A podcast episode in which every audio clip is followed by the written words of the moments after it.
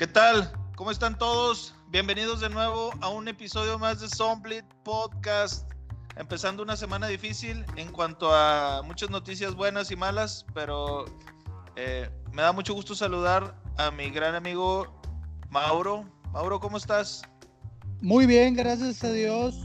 Eh, feliz de poder estar una vez más con ustedes y compartir información importante y puntual del fútbol americano. Yo creo que a pesar de las malas noticias, el fútbol y sobre todo en, la NFL hay muchos temas que tratar y ah, como quiera iremos también sobre algunos otros datos de las ligas mexicanas que desafortunadamente pues ahorita están en pausa. Te saludo Sergio. ¿Qué ha habido? ¿Cómo están mis carnales? Coach Mauro, homie, un saludo para, ustedes, un fuerte abrazo, contento de, estar nuevamente aquí, eh, llevándole a toda la raza a toda la comunidad del fútbol un episodio más de Zone Blitz Podcast. Y pues como lo mencionó Luis al, principio, una, una, semana difícil, tristes por, por lo que está pasando en el mundo, tristes también por lo que está pasando o lo que pasó con el, con el fútbol nacional, de lo cual vamos a hablar un poquito.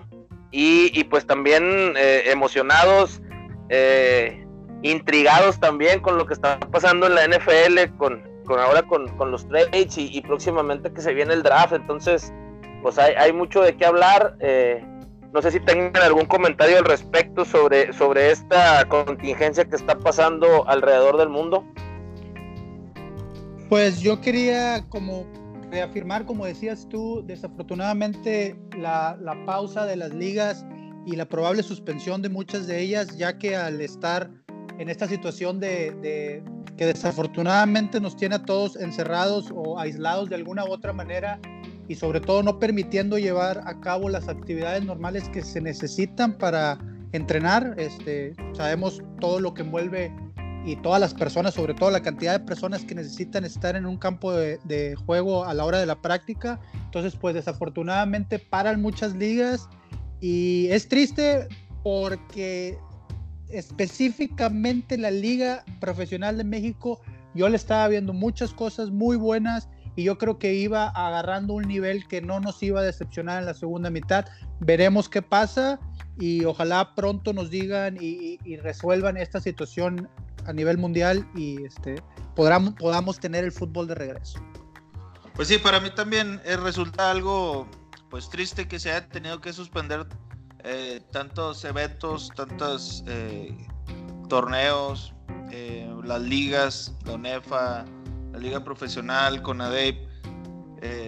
y bueno, pues no queda nada más que, pues tratar de, acatar este, las recomendaciones que, nos den, ¿verdad?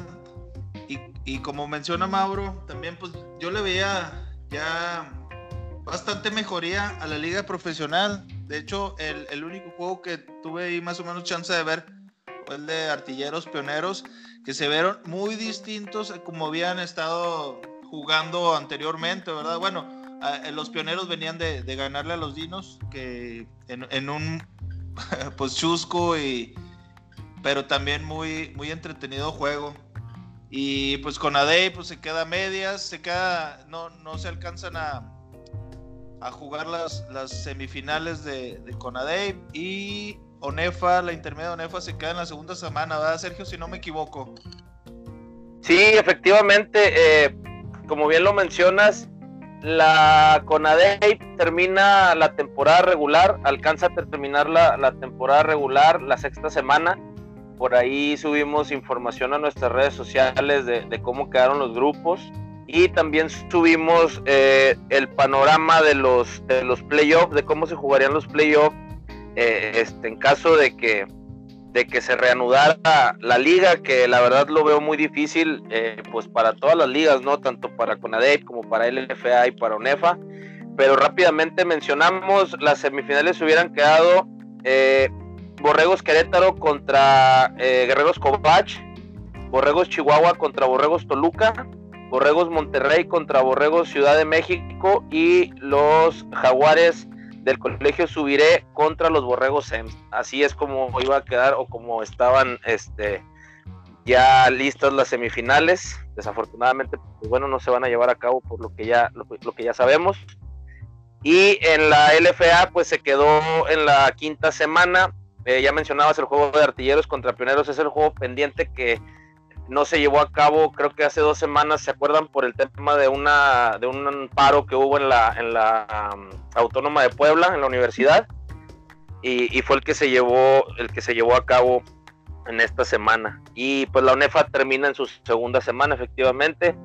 Cierra con, con pues con juegos muy interesantes como el de Águilas Blancas contra eh, Puma CU, el clásico Poli Universidad, que pues prácticamente quedó, quedó muy cerrado, ganan las Águilas Blancas, por ahí al final hubo una jugada muy, muy controversial de una llamada de los árbitros que marcan pase incompleto en la zona de anotación. Eh, obviamente pues la gente de, Águilas Blancas por ahí mencionaba que sí había, que había sido recepción. Viendo la repetición, pues yo a lo mejor sí lo hubiera dado como touchdown, el, receptor prácticamente como bailarina de ballet, con las puntas queda dentro del, campo de, juego y el balón pues asegurado en, una primera instancia. Ya este, después marcan que no tuvo posición del balón, eh, otros dicen que no tuvo eh, un pie adentro, que es lo que pide la regla, pero bueno, por ahí se hicieron los dimes y diretes. Al final los árbitros los marcan incompleto y, las águilas blancas se llevan el, triunfo en el, en el clásico se veía, se veía una, una temporada 2020 de Onefa pues prometedora, pero pues desgraciadamente por esta contingencia pues quedó ahí en el aire y, pues también difícilmente creo que la vayan a, reanudar. Entonces, pues a grandes rasgos eso es lo que, lo que, cómo se quedó nuestro, nuestro fútbol nacional. Y si les parece, pues pasemos a, a cosas eh, pues más agradables que ¿Cómo ves? Oye, bueno, como dices, difícilmente, como dices, difícilmente se, van a poder volver a reanudar, ¿verdad? Porque, eh, bueno, casi estoy seguro, y si no, pues ayúdenme para, para decirlo de alguna u otra manera, ya les representaría, eh, sería muy difícil volver a recalendarizar viajes y hospedajes y bla bla bla todo lo que todo lo que representa la logística de la logística de los viajes y de y de ya de pues de, de, el uso de los de los campos o de los estadios etc etc etc ¿va? yo creo que además yo, yo creo como, como entrenador yo creo que es muy difícil volver a, a empezar prácticamente porque están parados todo el mundo no están haciendo ningún tipo de entrenamiento entonces sería muy difícil volver a empezar tu temporada, sobre todo por decir este, la gente de Conadeip que ya estaba entrando a los playoffs y regresar de la nada. Estás hablando de que necesitas por lo menos un mes de entrenamiento antes de un juego, creo yo, para estar eh, listo para, para, ahora sí que para el nivel requerido para el juego. Obviamente los dos equipos tendrían eh, o vendrían de las mismas circunstancias, pero no sería lo más lo, lo, mejor para la liga, no sería el mejor. Lo más recomendable no sería lo más recomendable y no sería este, vistoso tanto el juego, aunque la lástima ahí es, es, directamente los jugadores, sobre todo los de último año, los que ya no pueden volver a jugar la categoría y sobre todo los que se quedaron a la orilla de a lo mejor llevarse, esperemos, un campeonato y muchos de ellos a lo mejor hasta su primer campeonato. Entonces, como dices tú también, homie, es difícil volver a recandel ¿Cómo dijiste? Recalendarizar. Oye, me la saqué la manga. Oye, es muy difícil porque vienen otras categorías, este, sobre todo en UNEFA que tiene más categorías y, que la, Liga Mayor se empieza a preparar y, yo creo que sería muy difícil que se volvieran, a excepción de la Liga Profesional, que de alguna u otra forma se podría eh, concluir la segunda mitad y a lo mejor tendrían chance de volver a agarrar el ritmo pero como lo menciono, es volver a empezar de cero, es prácticamente volver a hacer una pretemporada para empezar tu primer juego, aún así sea la semana 6. Oigan, rápido. Eh, perdón, así en pocas palabras. Ah, ok, dale, Sergio. Lo que, lo que dice Mauro, este, ahorita que tocaba el tema de Liga Mayor, ese es algo también es otro tema eh, preocupante para todos los programas de, de la República eh, porque pues también están frenados, no sabemos cuánto va a durar esto, eh, mucha gente dice que los siguientes 15 días son los, son los cruciales para que, pues para, eh, sobre esta, esta contingencia, entonces no sabemos si sí son 15 días, si sí va a ser el mes, si sí va a ser más tiempo. Entonces, pues sí es un problema también para los programas de Liga Mayor que pues prácticamente están trabajando desde que inició el año. Entonces ya, ya muchos programas ya tenían programado un juego de primavera, ya otros este, ya estaban equipados, otros estaban, estaban trabajando en gimnasio. Entonces sí, sí es importante pues ver qué es lo que va a pasar con, las ligas. Bueno, sobre todo ya, con una liga que ahora ya es, ya es ONEFA otra vez, ya, ya, ya es la unificación, ya van a estar todos los equipos dentro de una misma liga. Vamos a ver qué pasa en estos días, pero sí es, sí es interesante, sí es preocupante también el, tema de, cómo van a cómo van a resolver los, los equipos esta, esta contingencia. No sabemos realmente, pues todavía bien a bien qué es lo que van a hacer al respecto. Entonces, pues eh, comentarle ya a la racita que, los vamos a mantener al tanto de todo lo que pase para que estén al pendiente de, pues, nuestras redes sociales, ¿no? Oigan, a mí me gustaría pedirles eh, su comentario, más o menos para dimensionar eh, lo que causa este, esta pausa en las ligas, que en lo que es con en sus, de juvenil única en sus semifinales, como Nonefa, que iba arrancando, como la LFA más o menos eh, la idea que lo que se me ocurre ahorita es eh, eh, estando en temporada para uno como jugador que, todos los tres jugamos y, mucha gente que, nos pueda llegar a escuchar puede saber cómo es más o menos la, cosa tú te pierdes cuatro o cinco días de, una semana de entrenamiento, ya sea por una lesión, una enfermedad, y, es un impacto fuerte, ¿va? Porque pues regresas falto de condición, te cansas muy rápido, te pegan los, te, duelen los golpes más, ya le bajaste la intensidad al gimnasio, etc, etc, etc. Eso es con un solo jugador. Ahora imagínate con un equipo completo de tener 15 días viendo desde el mejor panorama, que difícilmente va a suceder eso, ¿verdad? yo creo que se prolongaría un mes hasta que se volvieran a reactivar, que, que, que volvieran a pedir que se, eh, a dar chance que se reactiven las, las, las, ¿verdad? Ustedes así rápido, ¿qué comentarios tienen de eso? Mira, si hemos hablado de algo últimamente es del nivel, del buen nivel este, que, se que se ha manejado tanto en la liga profesional como en las ligas eh, estudiantiles, este, tanto con ADEP como ONEFA pero sí es fundamental tener un ritmo. Lo vemos hasta en la NFL, como semana a semana los equipos van evolucionando. Siempre se ha manejado el dicho de que los, los mejores equipos o los buenos equipos vienen de menos a más. No significa que empiezas eh, jugando a medias, pero simplemente si tú no eres uno de los equipos que está mejorando semana a semana, no vas a llegar muy lejos en la temporada, probablemente no, ni siquiera clasifiques a la postemporada.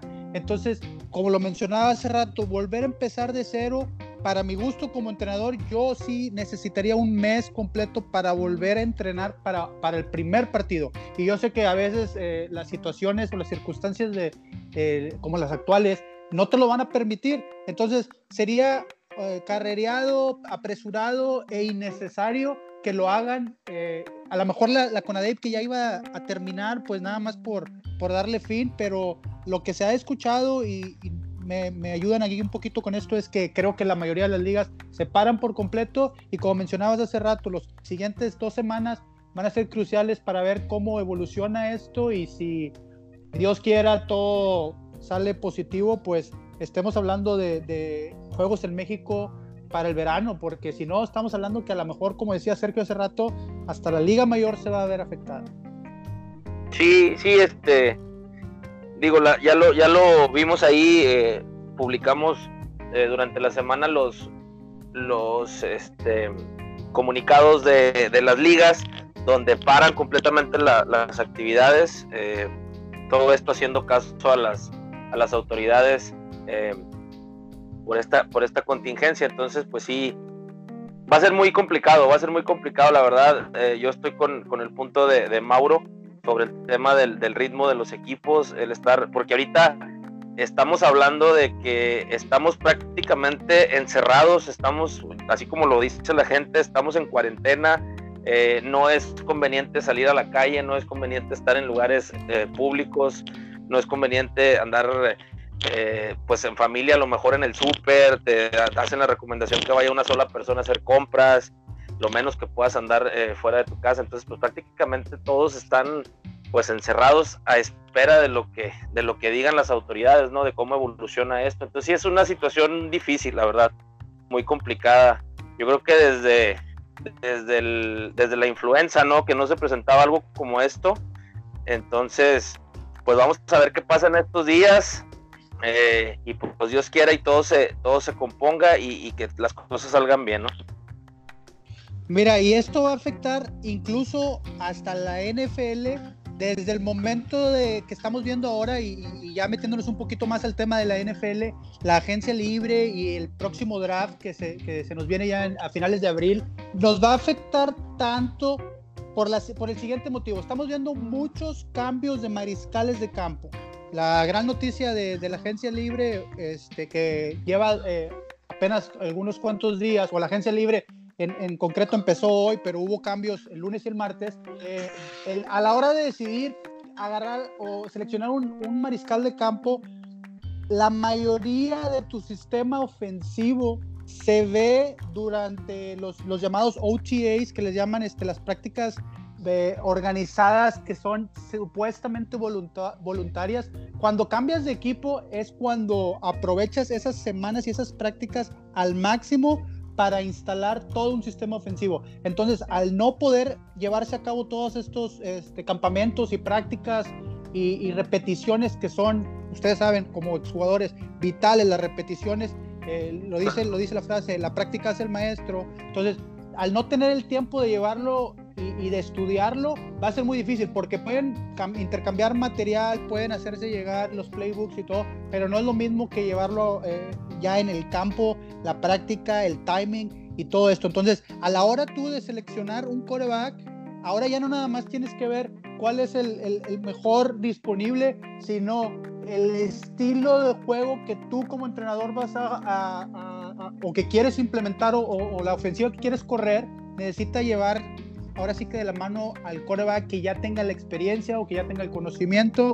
Entonces va a ser muy importante el tema este, cómo va a influir e incluso lo mismo para el draft. Pues sí. Oigan, pues ya para, para dejar el, el, tema este de lo que es lo, lo, nacional, lo estatal y lo regional, lo local más bien. Eh, aquí en, en, bueno, usted ha suspendida eh, juvenil de CONADEP, está suspendido NEFA, está suspendida la liga profesional.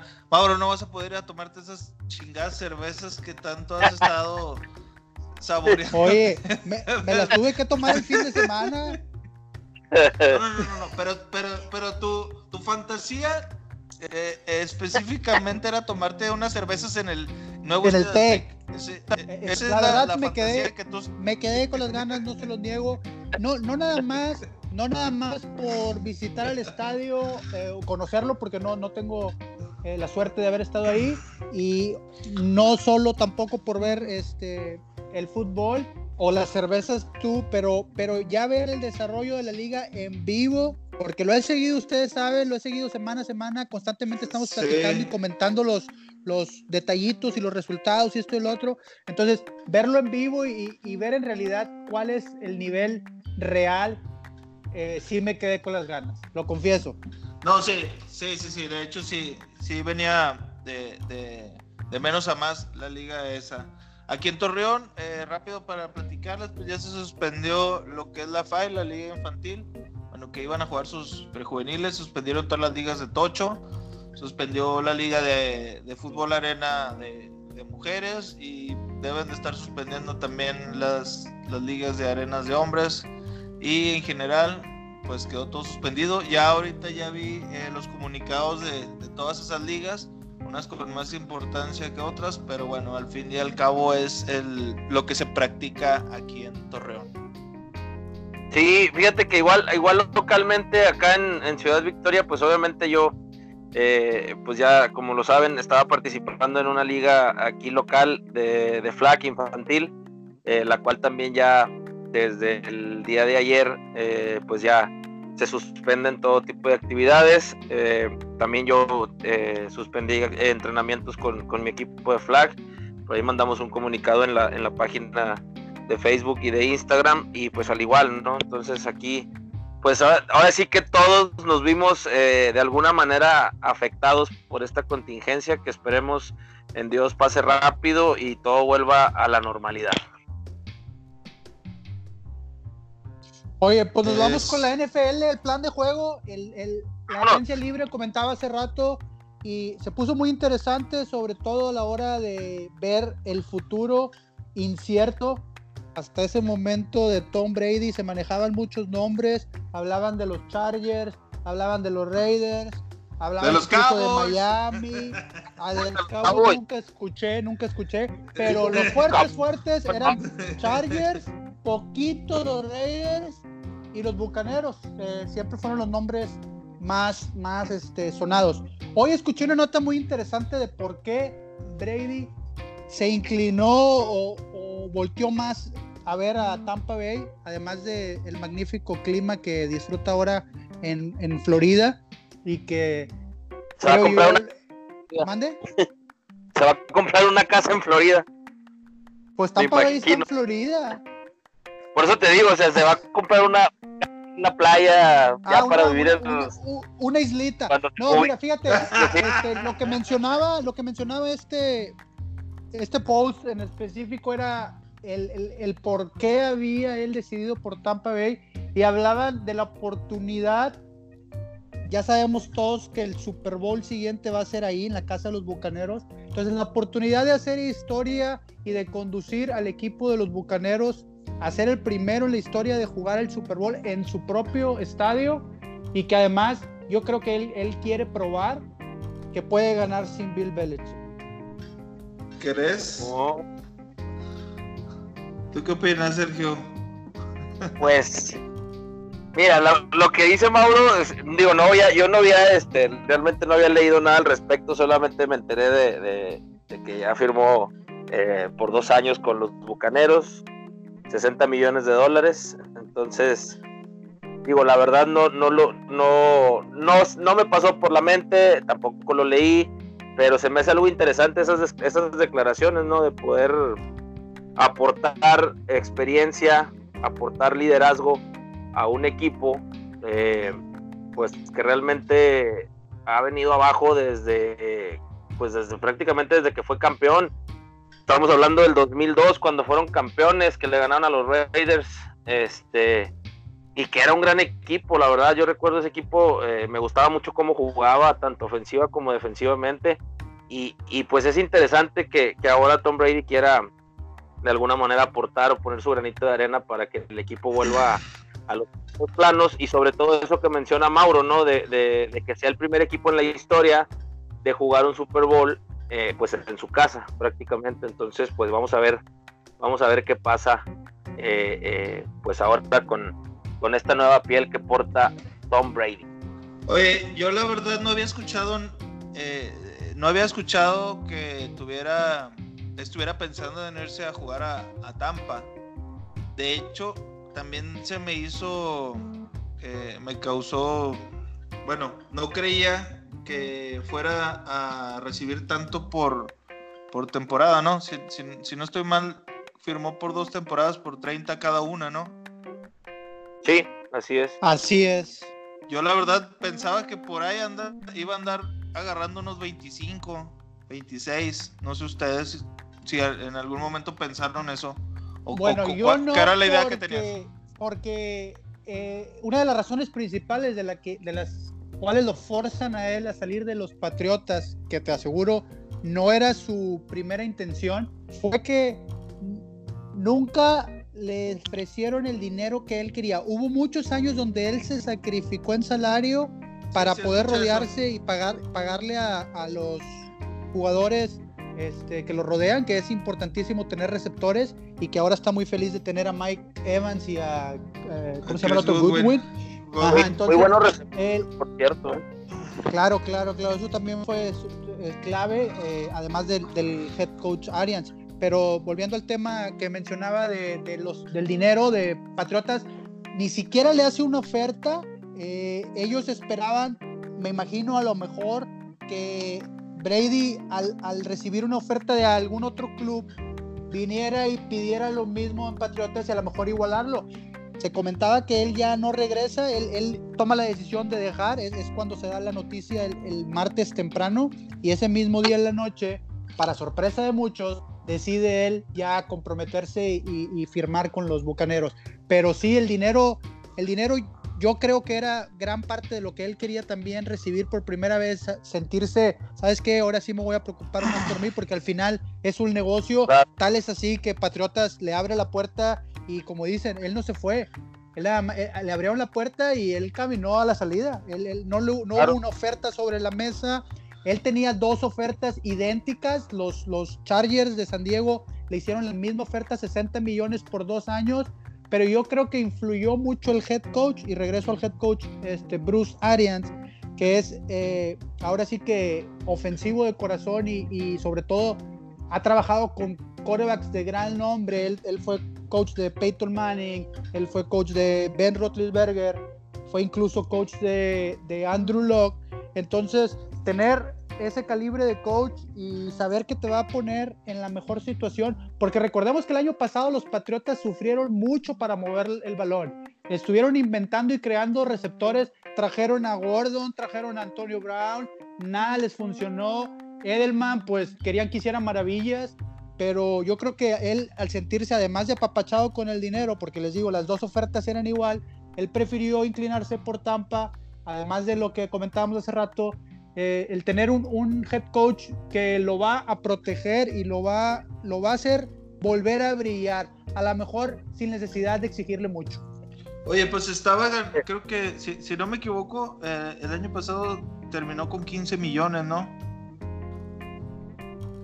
No Perdón, la verdad. Bueno, aquí más o menos ando buscando algo de, esa información.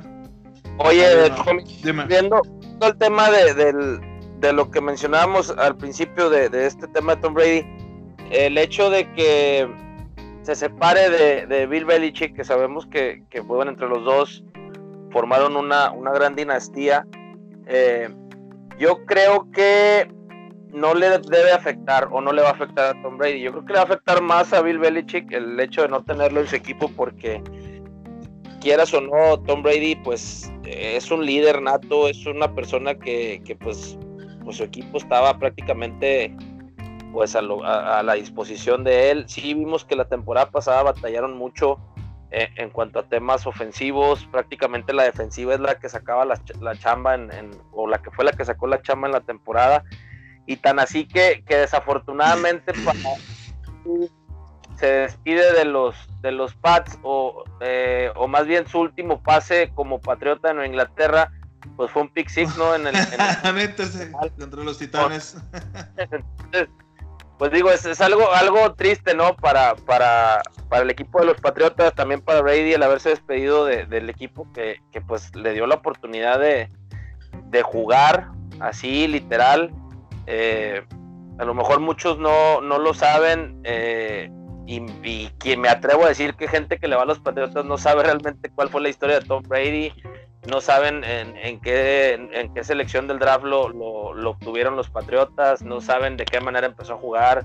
Y es algo de lo que yo también a veces me, da, me da coraje porque mucha gente, ah, yo los, los Patriotas, yo de los Patriotas, pues sí, te van los Patriotas porque, de moda, o a lo mejor me voy al básquetbol cuando los toros de Chicago, todos iban a los toros de Chicago porque estaba Jordan, porque estaba Pippen, porque estaba Kukoc, porque estaba Steve Kerr, entonces pasa lo mismo ahora con los Patriotas. yo quiero que alguien, si escucha este podcast, quiero que alguien me diga, antes de toda esta dinastía de los Patriotas, yo quiero saber cuál fue el último Super Bowl que jugaron. El, último, bueno, antes de esta dinastía estamos hablando. El último Super Bowl que Antes de Tom, Brady. Así es, antes de Tom Brady, ¿cuál fue el último Super Bowl que jugaron? ¿Contra quién lo jugaron? quién era el coreback titular y quién era el head coach de ese equipo. Yo sé que ustedes lo saben, pero yo quisiera que alguien de hueso colorado de los Patriotas que nos contestara esa pregunta. Ah, bárbaro. Pues sí la pusiste, la pusiste difícil. Pues mira, la, la ventaja que tenga la persona que opine es que puede buscar por internet, así que ya no se vale. Sí. pues ya. Oye, A ver, fíjate, sin buscarlo, siendo totalmente sincero. Eh, Brady fue seleccionado entre las 170 y las 190 o 200, ¿no? Por ahí, más o menos. Por ahí, más o menos, sí. Sí, no, no lo he buscado, pero sí lo escuché en alguna vez en, un reportaje hace muchos años que hicieron de él. Que sí, sí me sí, entre, anda entre esos números. Pero, pues, considerando lo que, lo que ya es ahorita Tom Brady, pues haberlo seleccionado tantas selecciones después, que puede dejar de aprendizaje. Oh, y aparte te voy a decir una cosa, o sea, a lo mejor digo, si Drew Bledsoe no se hubiera lesionado en esa temporada donde debuta Tom Brady, ¿qué hubiera sido Tom Brady? ¿Hasta cuándo hubiera jugado? Hubiera jugado al mismo nivel al que jugó, hubiera ganado los mismos Super Bowls este, que, ganó. Eh, también otra de las incógnitas es qué hubiera pasado si hubieran perdido ese juego divisional contra los Raiders en la, en la famosa talk roll donde dicen que el valor, que el brazo iba hacia adelante, que no, que sí, que, o sea, se hizo una Entonces, pues son cosas que uno realmente también tiene que ponerse a pensar, qué hubiera pasado si hubiera sido todo lo contrario, pero bueno, son cosas que ya... Pues sí, lo que sí es seguro es que es el, es el fin de una era, la era Belichick Brady, va a ser ahora mucho más pareja la división este de la conferencia americana. Y yo creo que vamos a ver vamos a ver algo muy interesante este año dentro de esa división puesto que Miami se está reforzando muy muy bien sobre todo la defensiva.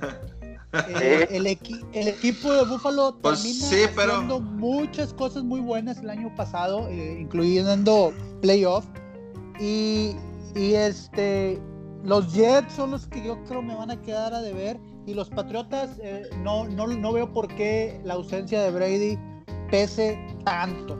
Sí, sí, ya no van a ser los favoritos inmediatos o, o como pensábamos todos siempre, ah, pues los Patriotas van a estar ahí. Entonces, se pone interesante por ese lado la división este de la conferencia americana y al Brady mudarse a la conferencia nacional, que yo la verdad lo dudaba. Yo no creía que él se iba a ir a la conferencia nacional, puesto que, el, que la competencia es mucho más fuerte. Aunque ahora al nacer Watson y de este Patrick Mahomes y, y también el, el, de los Ravens, ¿cómo se llama? Se me fue el nombre ahorita. Ay, Lamar Jackson. Lamar, Jackson. Se empieza a poner difícil, se, se, empieza a poner de alguna manera difícil la, la conferencia americana. Pero ahora en, en, la división que va a enfrentar él, estás hablando que se va a enfrentar a Drew Brees dos veces, a Matt Ryan dos veces y pues está por verse quién va a ser el quarterback titular de, los, de las Panteras, que al adquirir a, a Teddy Bridgewater, pues todos suponemos que va a ser él. Sí. Oye, y en esa conferencia, en esa, perdón, esa división de, de, los Patriotas, aguas con los Bills, ¿eh? esos Bills. Ay, ya, ya acaban de, tener una, una contratación bomba con, con este. Con Stephon, Stephon Diggs. Y va a ser muy buena mancuerna con, con el coreback de los Bills, Allen, se apellida Josh Allen, creo que se llama. Entonces, oye, pues ¿a, quién acaba de adquirir Carolina? Teddy ah, Bridgewater, ah. el, el, segundo, coreback, de, los, Santos. Estuvo muchos, muchos años o varios años con los vikingos. Con los vikingos también. Así, es. Former quarterback. Así es. Así Oye, pero bueno, pues yo. Ahorita que, ahorita que. Dime. No, digo, yo nada más para cerrar con el tema de Tom Brady, debo también de reconocer, y, creo que ustedes van a estar de acuerdo conmigo, que nos tocó una, una época, o, fuimos afortunados al, al vivir en, en, esta época de los Patriotas de Nueva Inglaterra, porque realmente sí, sí fue, fue, una, fue un super equipazo, fue algo que, que no todos, eh, pues en algún momento tuvieron la fortuna de ver en, años atrás, entonces pues sí nos debemos de sentir orgullosos de haber eh, vivido esta época de los Patriotas que pues bueno, termina ya ahora con estos cambios, ahora con, con Tom Brady en los Bucaneros y, pues bueno, vamos a ver qué, qué pasa con, con, ambos equipos, ¿no? Pues sí, digo, para mí... Dime, dile, dile. Échale, Mauro. No, no, no, no. Eh, yo nada más ah, quiero decir, como un poquito de morbo, ¿qué les parecería Cam Newton firmando con los Patriotas? ¿Qué es? ¿Cómo? Eh, yo, la verdad no lo veo. Yo la verdad no lo veo porque pues, que le estén aguantando esas eh, eh, desplantes. sí, eh, Belichick no creo que no, creo que ni siquiera lo considere, pero bueno, yo no soy nadie.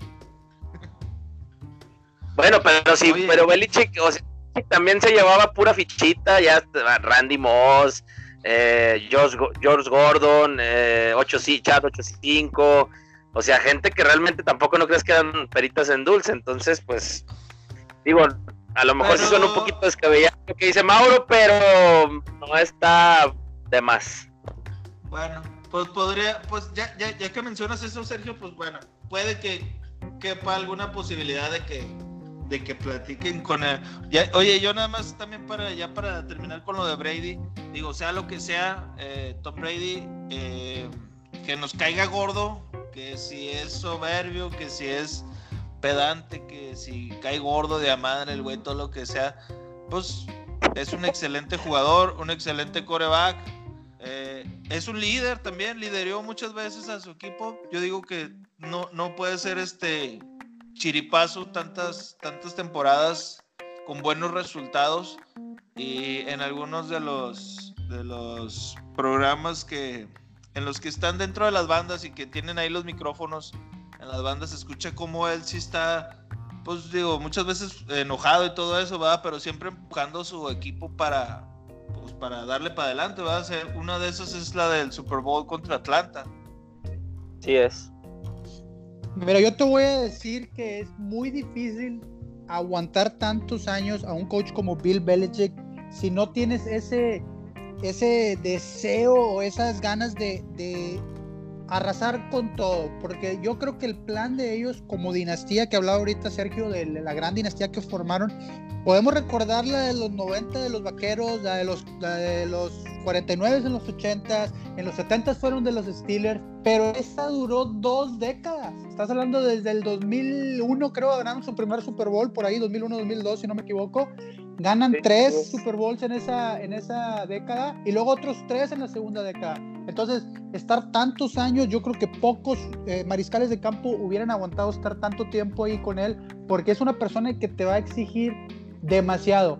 Eh, eh, es un gran coach, pero no sé si nunca lo han visto en entrevistas, en, afuera un poquito. Es una persona muy seria, sí lo ves reírse a veces y momentáneamente, pero él es, es enfocado a lo que, lo que sigue, una de sus frases favoritas es do your job, haz tu trabajo, enfócate en lo que sigue, vámonos. O sea, son personas que no te van a dejar eh, gozar mucho casi ningún logro, incluyendo Super Bowls, eh, MVPs de Super Bowl, ganes lo que ganes, es uno de esos entrenadores que todavía te va a exigir un poquito más. Te va a exigir más, te va a exigir que Y, y por una manera está bien, pero después de dos décadas aguantarlo, me imagino que también, o sea, no cualquiera. Oye, pues eh, sería como un matrimonio, ¿ah? nomás que ahí tenían las chances de, agarrar cada quien su camino sin que pase nada. Exactamente. ¿Qué onda? ¿Con qué le seguimos? Pues de la agencia libre, de la agencia libre hay mucho que hablar. Este, otros mariscales de campo que cambiaron de piel como se dice coloquialmente. Este, Philip Rivers, lo vamos a ver con los Colts, también muy interesante cambio. Es, es, es uno de los corebacks que menos me agrada, tengo que aceptarlo. Ahorita hablaba el homie como, no soporta a Tom Brady. Entonces voy a, manifestar yo mi, enojo y mi... Y te voy a decir cuál es mi... mi Tú siéntate libre. De, de este mariscal de campo Rivers. No me gusta cómo él siempre tiene una actitud que, le llaman hater, siempre se está quejando, tanto contra el rival, contra el árbitro, en su banda. No me gusta este tipo de, jugadores que no se ve para nada que están disfrutando el juego. Al final de cuentas, todos empezamos a jugar algún deporte, ya sea el fútbol americano o, el que más les llame la atención, porque te divierte. Entonces, que ya lo estés haciendo como trabajo y que además te estén pagando millones de dólares y estés con jeta y, echando madres y Y tener nueve pues, hijos. ¿Tiene nueve hijos? ¿A poco sí? Es verdad. déjame decirte exactamente cuántos tiene, pero tiene arriba de 6. ¿Eh? Oye, Por favor, bueno, pues. Chécame el dato. Ya, ya, ya. Hijos, uno, dos, tres. ¿Qué piensas tú, Molacho, de, del cambio de Philip Rivers en Colts? ¿Cómo lo ves? ¿Qué esperas de ellos? Pues mira, yo creo que yo creo que sí les, les debe de venir bien a los a los Colts eh, eh, la llegada de Rivers. Ah, ah, a ver, ¿cuántos tiene? Tiene nueve hijos, tiene nueve hijos, tiene Gunnar Rivers, Hale Rivers, Claire Rivers, Sarah Catherine Rivers, Grace Rivers, Rebecca Rivers, Anna Rivers, Caroline Rivers y Peter Rivers. Qué mamada. Y dicen que va por el que sigue. Sí. No, le quiere cerrar a la fábrica, dicen. No, ya, ya ahorita, ahorita por lo menos ya tiene armado el cuadro de béisbol. ya fácil, sobrado. Oye, bueno, yo creo que sí les, viene bien a los, a los potros, eh, porque pues sí, yo creo que desde, desde que llega Andrew Locke a los potros y, desafortunadamente que atraviesa por muchas lesiones, no logra eh, pues llevarlos al, juego grande.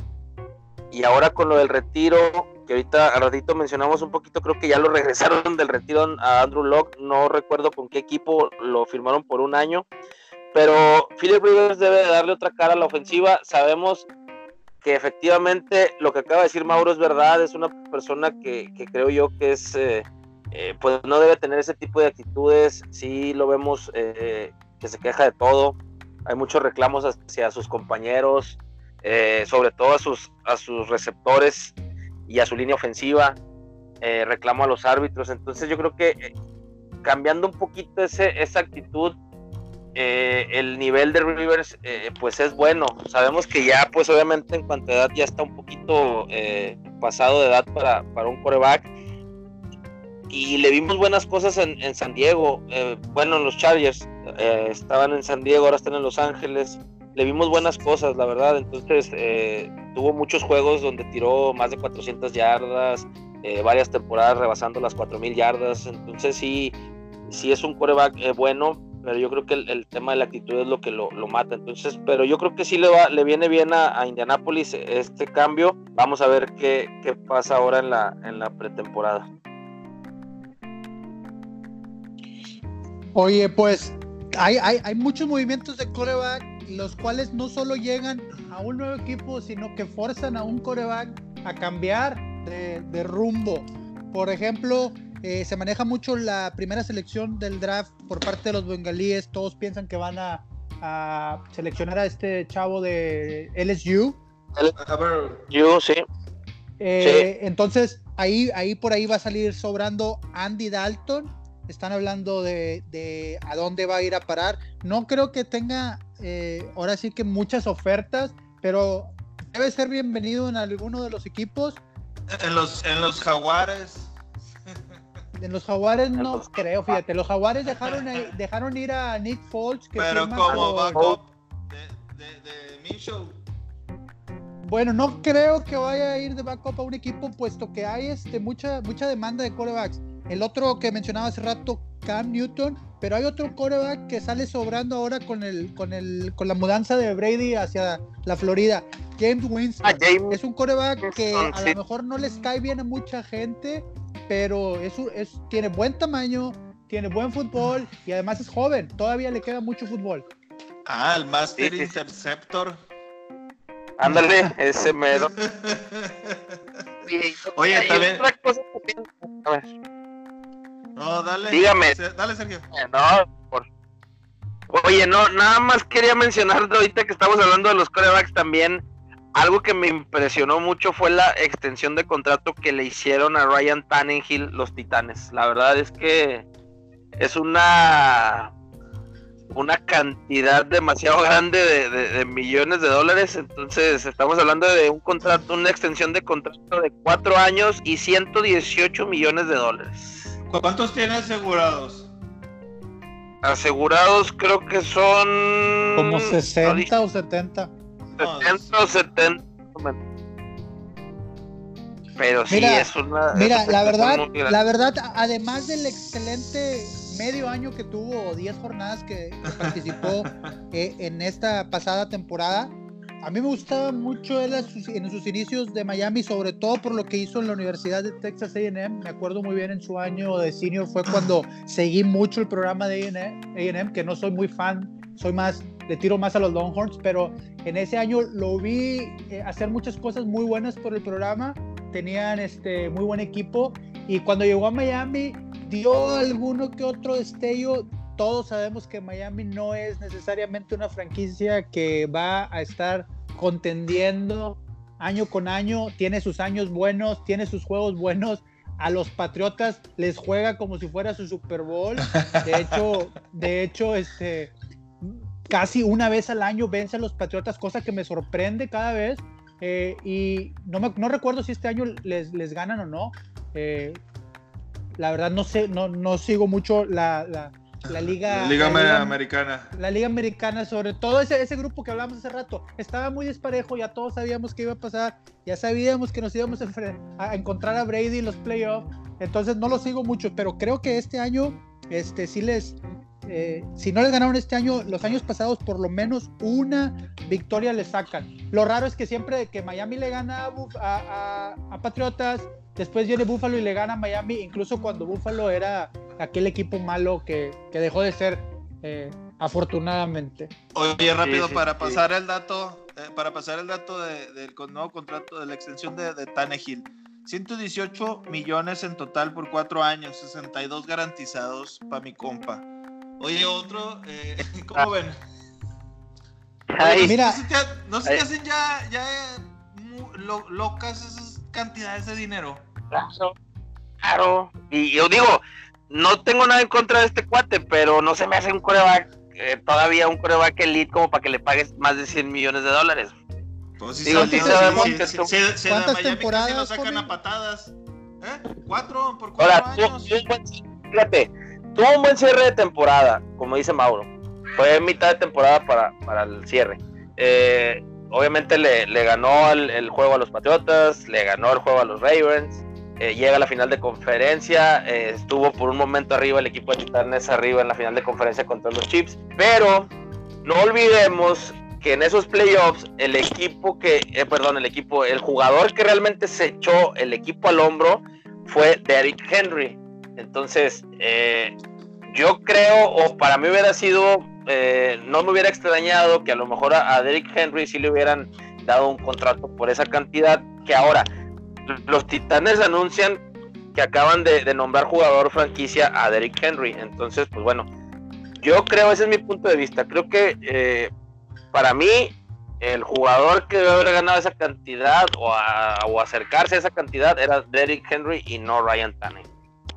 ¿Sabes bueno. lo que pasa con los corredores? Hay tantos corredores, no vamos a hablar que de la misma calidad de, de Henry, porque lo demostró siendo el, el mejor corredor de la liga, incluso no participando en la última jornada, o sea, se dio el lujo de no participar toda la temporada y aún así lideró por yardas. Pero hay mucha, muchos, muchos, muchos corredores saliendo año tras año. Entonces, al no tener a ciencia cierta asegurado tu corredor que no le va a pasar nada, sobre todo de año a año, o las lesiones que los eh, maltratan mucho, porque al darle la, pelota tantas veces a Henry, porque sabemos que los, los Titanes son, es un equipo que corre la bola más que nada, eh, estás arriesgando todo. Entonces, al darle esa etiqueta, creo que estaba su sueldo entre 12 y 15 millones de dólares. Como dices tú, a lo mejor él se merecía más los casi 30 que va a recibir Tannehill, pero desafortunadamente así funciona la, la NFL. Los quarterbacks son los que se llevan el dinero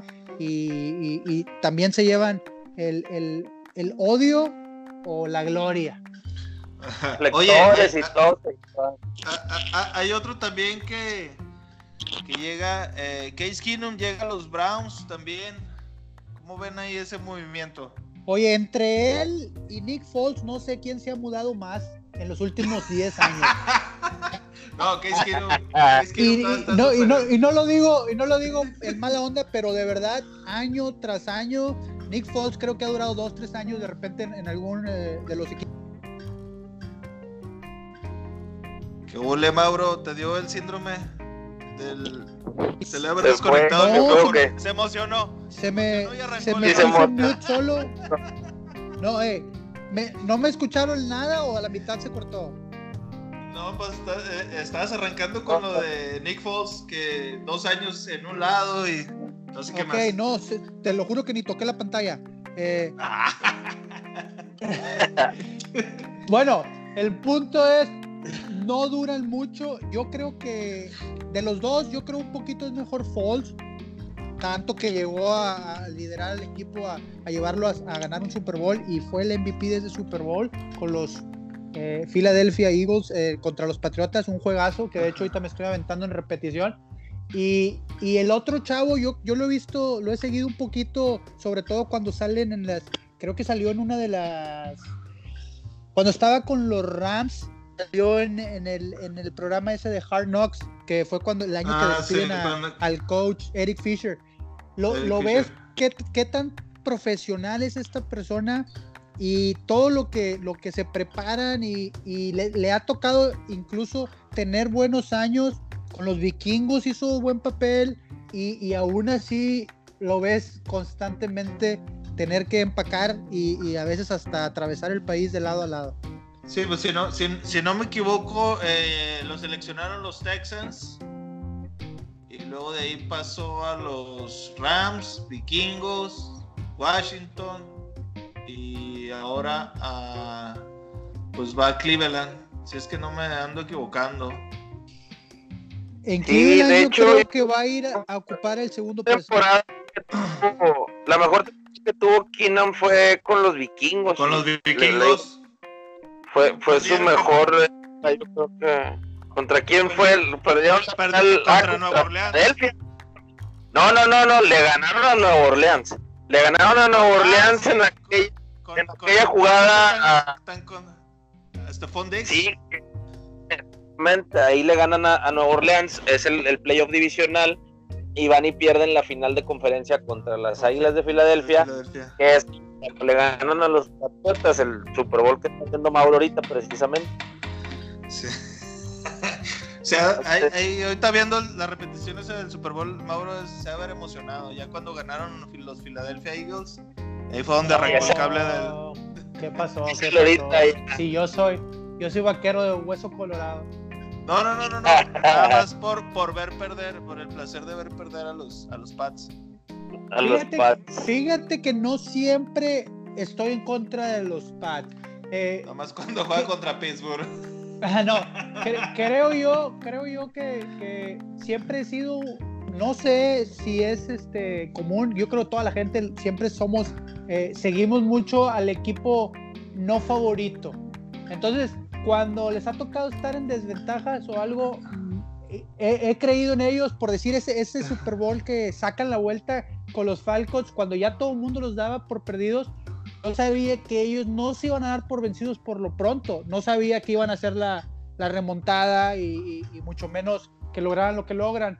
Pero, por decir, en el juego contra Seahawks, que, que al final interceptan en la, en la zona de gol y ganan, sí estaba en contra de ellos, era mucho más eh, afín con los, con los Seahawks, pero en, en, ese juego en específico con los Falcons, cuando los vi abajo dije, me gustaría que vinieran detrás y que se llevaran el juego. Entonces, no necesariamente estoy en contra de los Patriotas todo el tiempo, sí, sí, es, es, depende de las circunstancias, como todo. A uno le gusta a veces apoyar a unos o a otros dependiendo también el rival en turno. Sí, oye, pues eh, eso fue yo creo que los movimientos más importantes, ¿no? De, en cuanto a corebacks. Sí, sí, sí, sí, yo creo que, yo creo que en cuanto a corebacks sí es lo, lo más sonado. Bueno, pues también hay ah. que, hay que hablar también de, vaqueros, de, nuestros vaqueros, también hay que mencionar, ya sabemos que, que ya no, que nombraron a nombraron a, a Dak como jugador franquicia también, entonces pues bueno, vamos a ver ahora qué cuál es el futuro de, de Dak. Tengo, tengo unas dudas a ver si alguno de ustedes, y no me he metido a, buscar en realidad. ¿Hay jugador franquicia y etiqueta de franquicia o, o cuál es, eh, o, o, es el mismo? Sí, Mismo, ¿no? sí es, es, es el mismo Mauro. Son, son, Son dos son dos diferentes, etiquetas, pero que pues, el simple hecho de poderlas usar con dos diferentes jugadores. jugadores. Una es transitoria que le llaman y la otra, la otra sí es este, etiqueta como tal. va. Ajá, lo que, lo, que, lo que te protege como equipo es al momento de etiquetar a, a un jugador, pues no puede recibir ofertas de otros clubes. Y lo que te comprometes tú es a pagarle el promedio de los mejores cinco salarios de su posición. Entonces, es lo que pasa con Henry hace rato que mencionábamos. eh, a, a los, a, a- a los corredores no tener ese promedio de, de millones al año tan alto, pues no le, no le queda un sueldo, un salario tan alto. Pero por decir, ahora que firma, que firmaron a, a Tannehill con, con Titanes, mencionábamos antes, sube ese promedio y, el, el más feliz de todos era Dak porque le sube su salario inmediatamente. Entonces, estás hablando que él va a ganar alrededor de 30 millones de dólares por, por, por esta temporada en específico y ah, e- es la primera vez que va a hacer tanto dinero. Él estaba todavía bajo su contrato de, de novato del draft eh, y, y ahora, ahora por fin va a ser números eh, que le vienen muy bien, a- a- sobre todo a la familia.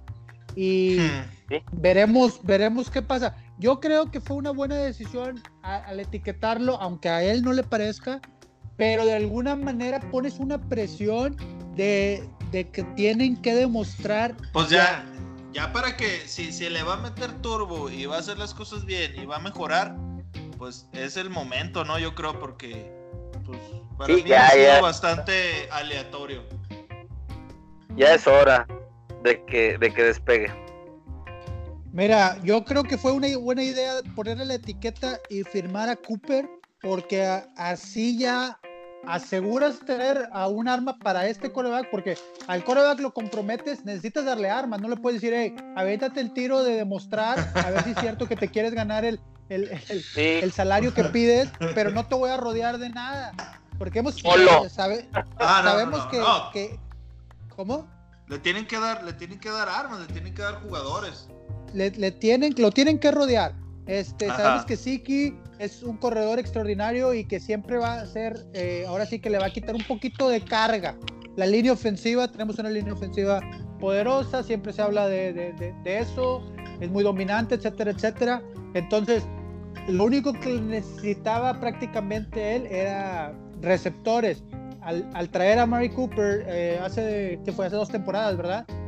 A media temporada de hace dos, Ah, y, y- y al traerlo a él y a él, a- a- al él empezar a demostrar inmediatamente se gana este contrato que tiene ahora y yo creo que sí va a ser mucho bien. Por el otro lado, perdemos a No más. Y perdemos a Jason Witten. Entonces por ahí, por ahí hay que ver también qué otras armas va a tener.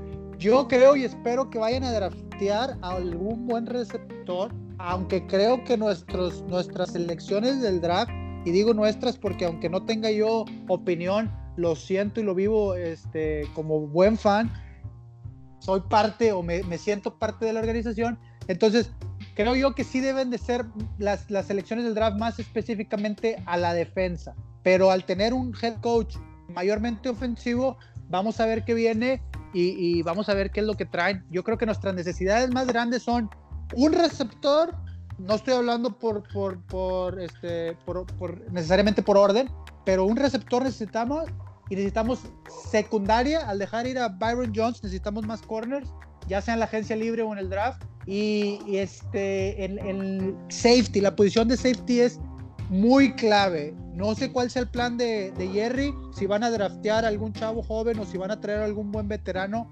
pero veremos en estos días, esta semana se va a ver mucho de la agencia libre. Si no vemos firmar un gran nombre de- de- en la posición de safety, yo creo que sí van, van a inclinarse por, por algún defensivo secundario en específico, ya sea o free o strong, porque se va a oh, Hit, oh, que ah, no era, ah, personalmente nunca fue de mi agrado, aunque era un jugador que se partía el físico en el campo, él se arriesgaba todo su físico, que no era, no era este, muy grande él, ni muy rápido, además de, de la verdad, yo pues está siento muy que- limitado, la verdad. Sí, muy limitado, era puro corazón. Y a esos corazones, esos jugadores, me encanta como, como coach tener jugadores que demuestren eso, incluso se gana la etiqueta de capitán, nombrado por sus mismos compañeros, lo cual le da mucho respeto en el club y, sobre todo ante el staff de cocheo, que los mismos jugadores lo nombren capitán, pero pues no sé, mira, que se lo lleven los, se lo llevaron los Raiders, si no me equivoco.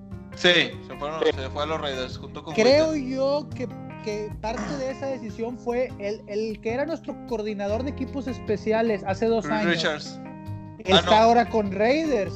No, no, no, tú dices el, de los no, no, Sí, sí, sí. Eh, este, el, el, coordinador de equipos especiales que desde el año pasado se unió a John Gruden en los Raiders, trabajó mucho con él porque era parte de su trabajo. Jeff Heath era equipos especiales muchos años.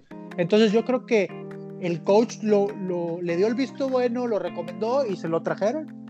Y pues el mes que hicieron fue un buen trato, ¿no? El que agarró. No, no, no le invirtieron tanto. Sí, yo creo que estuvo bien. Estuvo bien. Oye, pues también, también este, no sé si ya vieron ahí eh, los rumores eh, con Emmanuel Sanders que tienen, eh, que tienen, se traen ganas, ¿verdad? tanto como los vaqueros Emmanuel y, y Emmanuel Sanders con los vaqueros para poder cubrir la, la posición que está dejando Randall Cobb y que anteriormente dejó Cole Beasley. No, no creo que sea una buena opción. No creo porque, a menos que sea, ahora sí que eh, con, descuento en promoción. Con descuento de estudiante.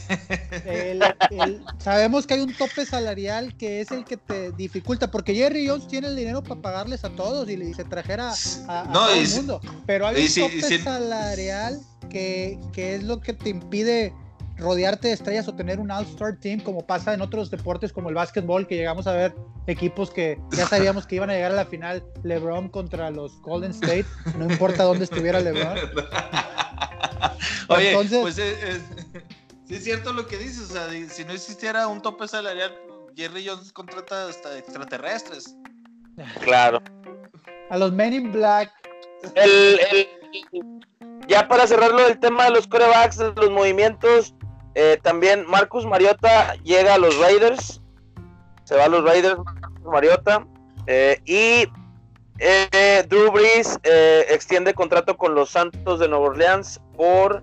Dos, contrato, ¿no? 50 varos. 50 millones de dólares por dos años. Dos, años, ay cabrón. Así es. Está, está Entonces, así, así, es como se han movido los, los trades en la NFL en cuanto a coreback se refiere. Y pues bueno, todavía pues falta.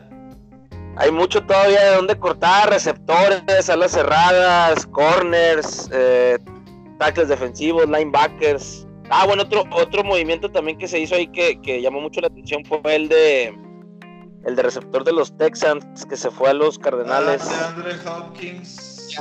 El robo del año. Sí, la neta.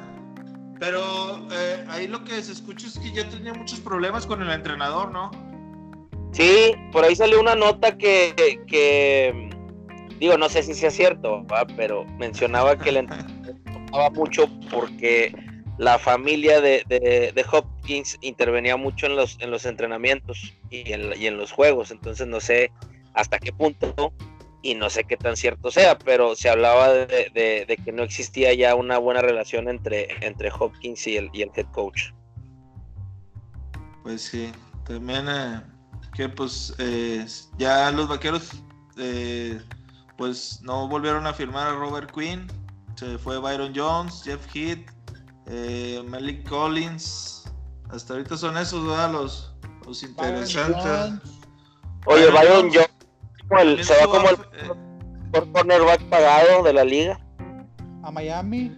Pues, eso, como dijiste al, principio, Mauro, los, Miami, los, Dolphins están este, pues ahí armando en su defensa, pero no pueden encontrar ningún pinche coreback que, que les haga valer los juegos, la neta.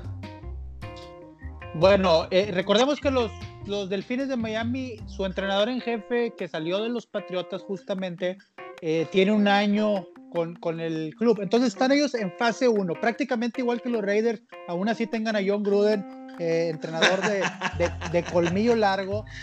Eh, es como cuando construyes una casa, por más que te quieras apresurar, pues primero, ahora sí que el, el, mentado foundation, ¿verdad? La base, que no se caiga. Si no, no importa que la hagas bien bonita por fuera y esto y el otro, o que traigas una contratación. Nos pasó mucho tiempo los vaqueros cuando dependíamos mucho de la agencia libre y traer grandes nombres, que lo único que traían era más dinero, pero no, o sea, más, más, vendían más boletos, o más jerseys, o más esto, pero no en realidad no construías una base que es este, ahora sí que clave como entrenador y como gerente general, sabemos lo, lo, que se debe trabajar. Lo vimos con San Francisco cuando llegan tanto Shanahan como John Lynch a, tomar las riendas del equipo y se tardaron tres temporadas, si no me equivoco. Eh, y, y fíjate los resultados. Yo creo que San Francisco tiene un equipo para contender por varios años, a pesar de estar en una división muy dura. Y, y, yo creo que esa es la situación ahorita de Miami y también de Raiders. Fue una de las claves también porque Brady nunca volteó a ver a, a los Raiders, además de, de, mudarse de costa a costa, de lado a lado del país. Entonces, él, él, no iba a ir a experimentar en un equipo que está en la fase 1 y que están construyendo poco a poco. Los, los, los Delfines de Miami, de verdad sí espero ver un, un, una gran, ahora sí que diferencia del año pasado a esta. Pues bueno, para, yo por lo de Byron Jones, la verdad, pues a mí se me hacía demasiado dinero el que pedía. Y siendo que, y, siendo que, que, estuvo alternando posiciones, ¿verdad? Entonces no se me hace que, que los números que él estaba o que él tenía o que estaban arrojando sobre él fueran tan, tan certeros. Pero bueno, no, y también, también tenemos que tomar en cuenta que llega un nuevo staff de cocheo completo, eh, nuevo coordinador, nuevo coach de defensiva secundaria. Entonces, tus prioridades no es que no lo quieras, es que no, no tienes el dinero para pagarle lo que él quiere. Él ya estaba buscando un contrato grande y sobre todo de muchos años. Entonces, pues, no te queda más que dejarlo ir. Eh, ahora sí que negocios es negocios Así es, business are business. Oye, otro, ahorita estaba viendo otro de los movimientos que se dieron y recordando el gran aprendizaje que, que me transmitiste en el primer episodio sobre la ofensiva del, West Coast. Eh, los Steelers se llevan a Derek Watt, uno de los pocos fullbacks que quedan en la liga de los, de los ah, Chargers se va a Pittsburgh y va a jugar con su hermano, TJ Watt. Y además les falta JJ para completar la familia ahí en, Pittsburgh. Tal. Estaría muy bien que, se mudara JJ, pero no creo que Houston lo vaya a permitir, a pesar de lo que vimos que el coach dejó ir, como decíamos hace rato, el robo, el robo del año, eh, deja ir al mejor al mejor receptor por lo menos del equipo, pero el top 5 eh, definitivamente de la liga. Y, la verdad lo cambió. a lo mejor, como, como mencionaban de los problemas y esto, a lo mejor eso es entendible y lo dejas ir. Pero yo creo que se debió vender al jugador mucho más caro. Obtuvieron muy poco, no por menospreciar a David Johnson, pero les dan a David Johnson y a una selección no muy importante en el draft. Una segunda selección en este draft segunda selección. y creo que una cuarta en el año en el año que viene. Entonces sí, también. debería debería haber pedido por lo menos una primera selección. Yo creo que sí se las hubieran dado pero vamos a ver ahora David Johnson en, Houston creo que no va a ser mal aprovechado entonces también va a ser interesante por ahí aunque al ya no tener receptores abiertos que que te den ahora sí que preocupaciones verticalmente, pues las defensas se pueden enfocar un poco más en otras, otras coberturas. Bueno, pues sí, aunque eh, de Andre Hopkins pues eh, hacía jugadas muy espectaculares. Digo, no es un, Para mí no era un receptor así de los buenos promedio. O sea, él estaba todavía, se me hace que por encima de, muchos receptores muy buenos. Sí, la verdad... La verdad, el, respeto que le tenían los contrincantes, eso te habla mucho.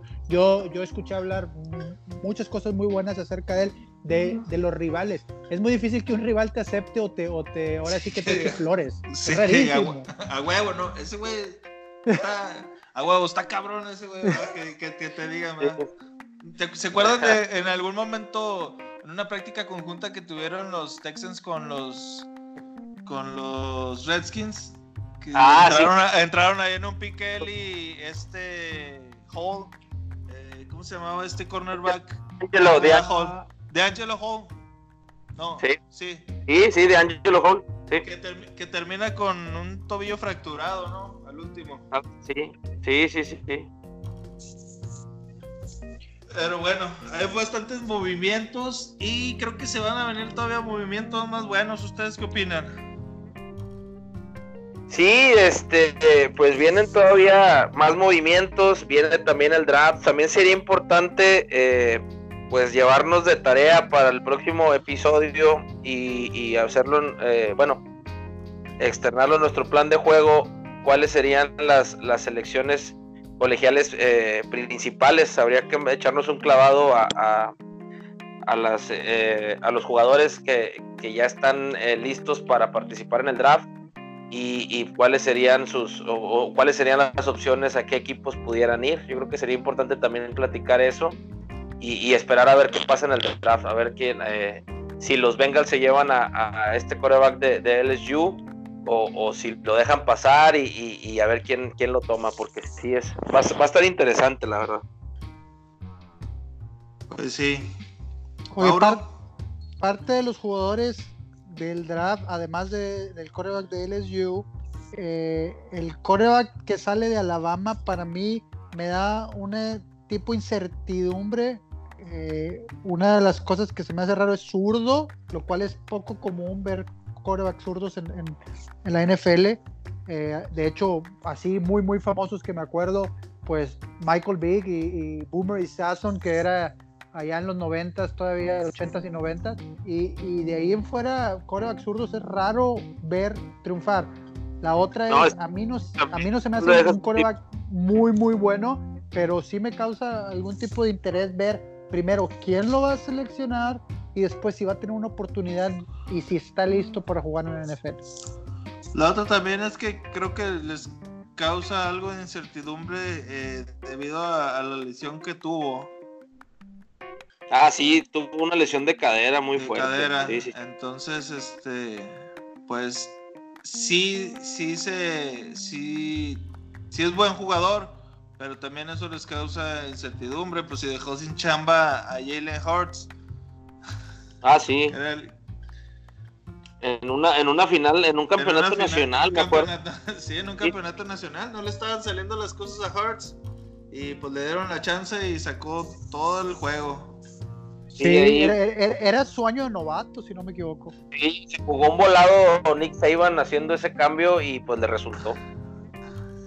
Con un campeonato. Conociendo el coach, no fue ningún, ningún volado. Pero... tenía todo estudiado. No, pues es que mira, cuando tienes la, oportunidad de entrenar, sabemos el tipo de entrenamientos que se llevan a cabo ya al nivel colegial en Estados Unidos, eh, los, los, segundos y terceros corebacks no participan, no es lo mismo que en el equipo que estuvimos nosotros, que el segundo coreback, como no jugaba casi, pues lo usaban de receptor y lo usaban aquí, lo usaban los ves tanto en las prácticas y los, incluso los ves trabajar con el primer equipo que te dan, te dan la confianza de el, momento clave de decir, ¿sabes qué? Vamos a darle chance, tenemos más oportunidad, sobre todo cuando el, primer coreback no te está dando la oportunidad. Y hemos visto casos, hace rato hablabas de cómo Tom Brady salió gracias a una lesión de Drew Bledsoe hay corebacks como Drew Bledsoe que les toca ser esa persona porque le vuelve a tocar después en los vaqueros con Tony Romo, le pasa igual, le, sale lesionado en un juego contra Gigantes y entra Tony Romo en su primer juego, tira tres intercepciones, una, una fue un pick six y, les pasa a, a, todo el mundo, pero la confianza que tiene un entrenador de decir, ¿sabes qué? vámonos con mi segundo o incluso a veces hasta el tercer quarterback. Es importante porque significa que, hay confianza dentro del plantel. No hay, nada, no hay nada más feo para un coach que la incertidumbre de qué va a pasar o a quién tengo que alinear. Si, meto a alguien, ¿qué es lo que pasará? Oye, pues eh, a este muchacho eh, Bailoa, todavía le quedaba un año más, creo que puede jugar todavía un año más en el colegial, pero él ya está decidiendo irse a, jugar. No, bueno, Tony Romo, mi viejo Tony Romo, Chihuahua. También un juego contra los Bills que se aventó cinco intercepciones. No sé, no, no recuerdo bien si era todavía Bill Parcells el coach de, de los vaqueros. Cinco intercepciones y creo que todavía ganaron los vaqueros, pero bueno. ¿No se acuerdan de ese juego? No, no. Fíjate que de las memorias, de las memorias más tristes de mis de las memorias más tristes de mis vaqueros fue un partido que a lo mejor es el mismo que mencionas, pero yo me acuerdo cuatro intercepciones contra los Leones de Detroit y lo pierden. No, ese fue contra Buffalo. No. Estaba yo echando lumbre. Fíjate que eh, malas decisiones ese día de parte del staff de cocheo en, el sentido que iban ganando por más de 20 puntos, no recuerdo si hasta 28 puntos, pero veintitantos puntos arriba. Y en la segunda mitad del, del juego lo seguían poniendo a tirar y a tirar y a tirar. Y, y, dices, oye, ya lo único que necesitas es acabarte el reloj.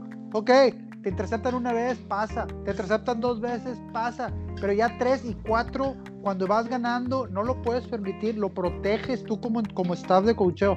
Entonces, sí es parte clave de, de, ahí, ahora sí que el matrimonio que se, que se convierte entre coach y coreback. Oye, muchachos, pues si no tienen ya eh, ningún inconveniente, eh, nos emocionamos ahorita con, con los temas y todavía va a haber más. No sé si tengan algo más que agregar ya para no hacer tan, tan largo esto. Ya ven que, que pues somos muy del agrado. No, y sale caro el minuto. Sale caro el minuto. Sí, sale... Afortunadamente tenemos el patrocinio de Inux de la Laguna. Entonces, no. bajo control. No, mira, yo creo que va a haber mucha, mucha información sí, no. para la próxima semana. Va a haber sobre todo este, los nombres que dejamos ahí flotando en los mariscales de campo. Van a tener que encontrarles algún destino. No creo que vayan a llegar eh, más allá de, de, la próxima semana a, al tener ya alguna contratación y pues dejamos muchas cosas pendientes, pero pues qué bueno que perdido hay todavía tema de qué hablar. Pues sí, Sergio. No, hay mucho, ¿eh? mucho, hay mucho de dónde todavía, hay mucha tela de dónde cortar. Les digo, se vienen más movimientos, viene el draft, hay que analizar también los jugadores que, que están ya, que son prospectos para, para selección de selecciones del draft. Entonces sí hay mucha información todavía que, que hacerle llegar a la racita eh, eh, que está al pendiente del, del fútbol. Eh, y pues obviamente también eh, se los vamos a hacer saber durante la semana ahí en nuestras redes sociales. Eh, que nuevamente los invito a toda la raza que nos escucha, que, que nos regalen un like en la, en la página de Sound Blitz Podcast en Facebook y que también nos sigan en la página de Instagram. Entonces, pues por ahí que estén al pendiente todo lo que vamos a estar ahí informando. Y pues agradecerles, no agradecerles la preferencia, como dice Luis, no somos del agrado de mucha gente, de otras sí, eh, pero bueno, hacemos, hacemos lo posible por, por comentar eh, el, fútbol de una manera, pues, eh, de una manera agradable, ¿no? Como si estuviéramos realmente, si estuviéramos sentados aquí en una mesa echándonos unas chéves a gusto, así tratamos de hacerlo y, pues seguir, seguiremos mejorando en ese aspecto. Entonces, pues nada más agradecerle a toda la raza que, que nos da y que nos dio su like en la página y que nos escucha en el podcast. Saludos a todos. Bueno, pues muchas gracias a todos. Este, compártanos, por favor. Ahí, este, pues a alguien le puede interesar. Créanos que, que lo hacemos de, de, la manera más de. Lo, lo, lo, hacemos porque nos apasiona y nos gusta y nos emocionamos. Que no crean eh, estamos grabando y, me, y, todos los tres estamos haciendo de repente aspavientos, tratando de externar nuestras ideas. Pero bueno, vamos a ir pasándoles eh, toda la información que podamos ir obteniendo, eh, viendo qué planes va a haber para eh, si se van a reanudar. Ya sabemos que algunas ligas no se van a reanudar y vamos a tratar de llevarles y de conseguirles toda la información de cómo se van a ir desarrollando, cómo van a acelerar los, los procesos, muchas ligas NFL, NCAA, eh, los profesionales, nacionales, regionales, eh, etc, etc, etc. Muchas gracias a todos, síganos, eh, por favor, échenos un like, compártanos y denos sus opiniones, sugerencias, quejas y lo que quieran. Muchachos, muchas gracias. Mauro, Sergio. ¡Ánimo! Saludos. Vámonos. Nos vemos. Sobre.